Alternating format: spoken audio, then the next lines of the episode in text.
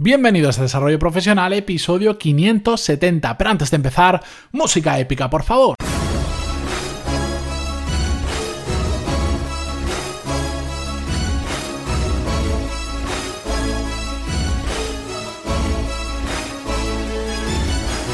Muy buenos días a todos y bienvenidos a Desarrollo Profesional, el podcast donde hablamos sobre todas las técnicas, habilidades, estrategias y trucos necesarios para mejorar cada día en nuestro trabajo.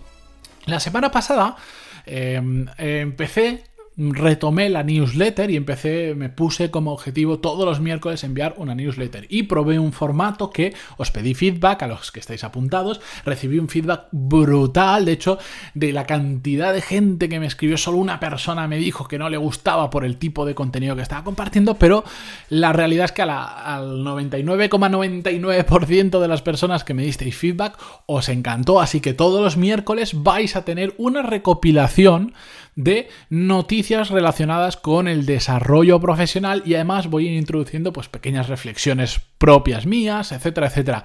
Si no, no tenéis ni idea de lo que estoy hablando es porque no estáis apuntados en la newsletter. pantaloni.es barra lista y ahí os podéis apuntar y todos los miércoles la vais a recibir religiosamente. Y bueno, la cuestión es que eh, la semana pasada, dentro de esa newsletter, uno de los artículos eh, que compartí era un estudio del IES, que es una escuela de negocios mm, de muchísima reputación, donde se hablaba sobre la dificultad de las empresas para encontrar perfiles con determinados actitudes o determinados conocimientos. Os voy a dejar un enlace, por si no recibiste la newsletter, en las notas del programa a exactamente ese estudio del IS, ¿de acuerdo?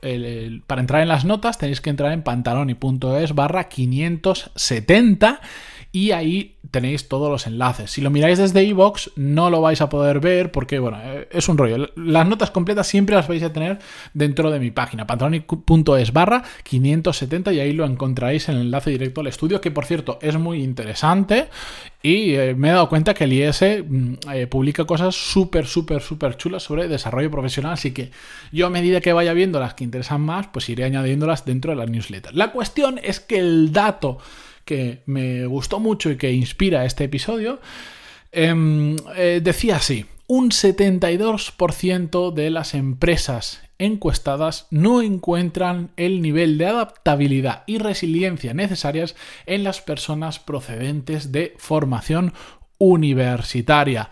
En el caso de formación profesional, que en España se le suele llamar FP, pero bueno, en cada país se llama de una forma, pero en general como formación profesional se entiende, este 72% se convertía en un 52%. Es decir, que las empresas valoran mejor la formación de FP que la formación universitaria en estas áreas. De este estudio yo os he resumido una frase, pero el, texto es bastante más amplio, de hecho lleva a, a, un estudio mucho, mucho más grande. Hay varios puntos interesantes que yo quería extraer y comentarlos con vosotros hoy. Bien, el primero, ya os lo he adelantado, es la diferencia entre la formación universitaria y la formación profesional, pero la diferencia percibida por las empresas que son al fin y al cabo las que nos van a dar trabajo después. Como habéis visto, pasa de un 72 a un 52%, 20 puntos de diferencia, que eso es una barbaridad. Y es un estudio hecho con, no, con tres o cuatro empresas. De hecho, eh, las empresas, lo vi más en profundidad, el sumatorio de trabajadores que tenían las empresas que han encuestado eran más de casi 200.000 trabajadores, para, que entendáis que estamos hablando de números bastante bien formados. La cuestión es, ¿por qué sucede esto? ¿Cómo puede haber tanta diferencia de percepción entre entre las empresas de la gente que viene de la universidad y la gente que viene de formación profesional. Pues muy aquellos que hayáis estado sobre todo en la universidad, que hayáis pasado por ahí, es muy fácil de entender. Formación teórica contra formación práctica. En la universidad, ¿cuántas horas le habéis dedicado a la teoría y cuántas horas le habéis dedicado a la práctica? Salvo casos muy excepcionales, la mayor parte del trabajo en la universidad es teórico y poco práctico. Por, por, lo tanto, habilidades como la adaptabilidad o la resiliencia es que en la universidad es que ni lo hueles de lejos, no, no, no lo ves ni a kilómetros. yo cuando estaba leyendo el estudio em, y cuando estaba haciendo las notas de este programa, me he puesto a pensar y he dicho, a ver, yo estudié en la universidad, yo estudié arquitectura. ¿Cuántas horas pasé dibujando estatuas? ¿Cuántas horas me pasé analizando cuadros? Sí, analizando cuadros. ¿Cuántas horas me pasé dibujando planos a mano? Ojo que, tengo 30 y... a ver, uy, 30 y pocos años. 32 años todavía, me faltan un par de días para 33 años.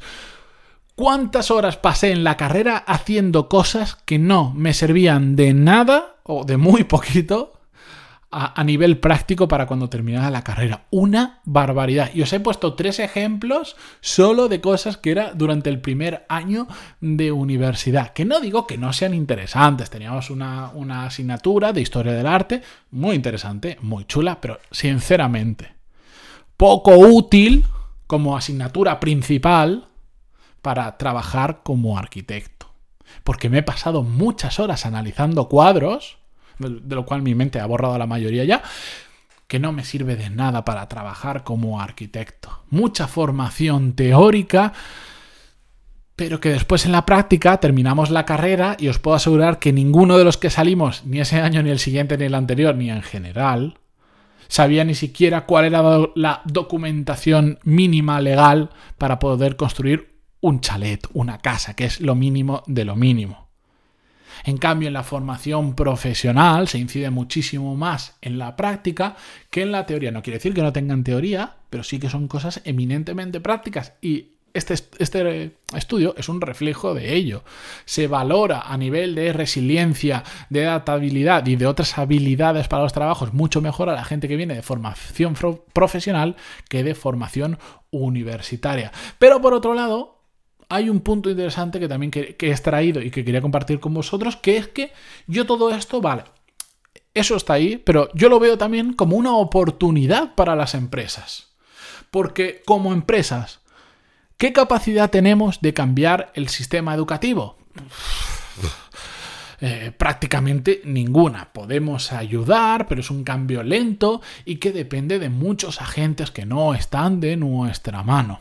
Entonces yo me planteo, oye, ¿y si le damos la vuelta a la tortilla? ¿Y si convertimos eso que es un problema, porque lo es, en una oportunidad? ¿Y cómo podemos hacerlo? Bueno, a mí así rápido se me ha ocurrido y he dicho, ostras, si hemos detectado que existen estos problemas, que la gente, no encontramos gente que tenga adaptabilidad o resiliencia, como decimos en el estudio, bueno, pues en nuestra empresa, ¿por qué no formamos a la gente que ya tenemos dentro o a la que se va incorporando en ese tipo de habilidades? Esas habilidades que faltan, no esperemos que nos la dé la universidad, porque no sabemos si nos la va a dar alguna vez o ni siquiera eh, si va a ser dentro de un periodo corto de tiempo, que ya os lo aseguro yo que no bueno, vamos a empezar a darnos darlas nosotros. En lugar de hacer.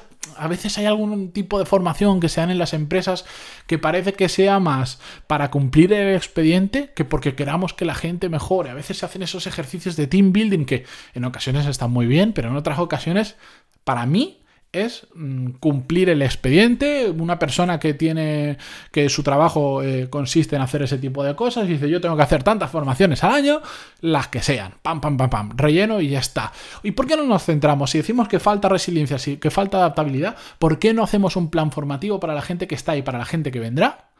en ese tipo de habilidades. Si tan claves las consideramos, ¿por qué no formamos en ellas? Y ahora yo sé que alguno estará diciendo, pero hombre, Matías, a ver, si tú les formas, y después se van, la empresa está tirando dinero a la basura, ¿verdad?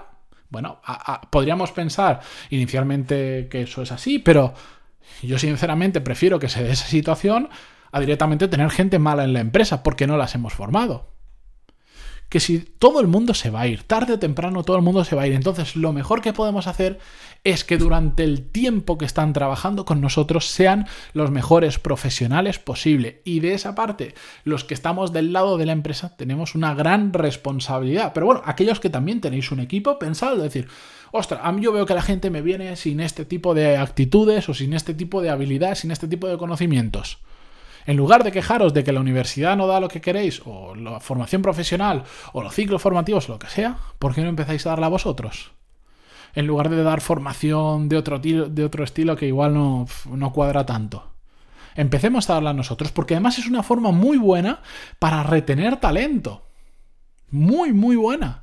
Porque cuando tú estás a gusto en una empresa, cuando te dan formación de verdad, cuando ves que progresas como profesional, sin ni siquiera, no necesariamente evolucionar como profesional significa ir ascendiendo, hay mucha gente que no quiere ascender, que está a gusto donde está, pero le gusta ver que aprende cosas nuevas. Eso es retener talento. Retener talento no es poner una mesa de ping-pong. Retener talento no es dar fruta gratis. Retener talento es tratar a las personas como personas y hacer que estén a gusto y que disfruten de cada día de su trabajo. Así que con esto yo me despido como siempre hasta mañana, no sin antes agradeceros vuestras valoraciones de 5 estrellas en iTunes y vuestros me gusta y comentarios en iVoox, que de verdad se agradecen mucho. Adiós.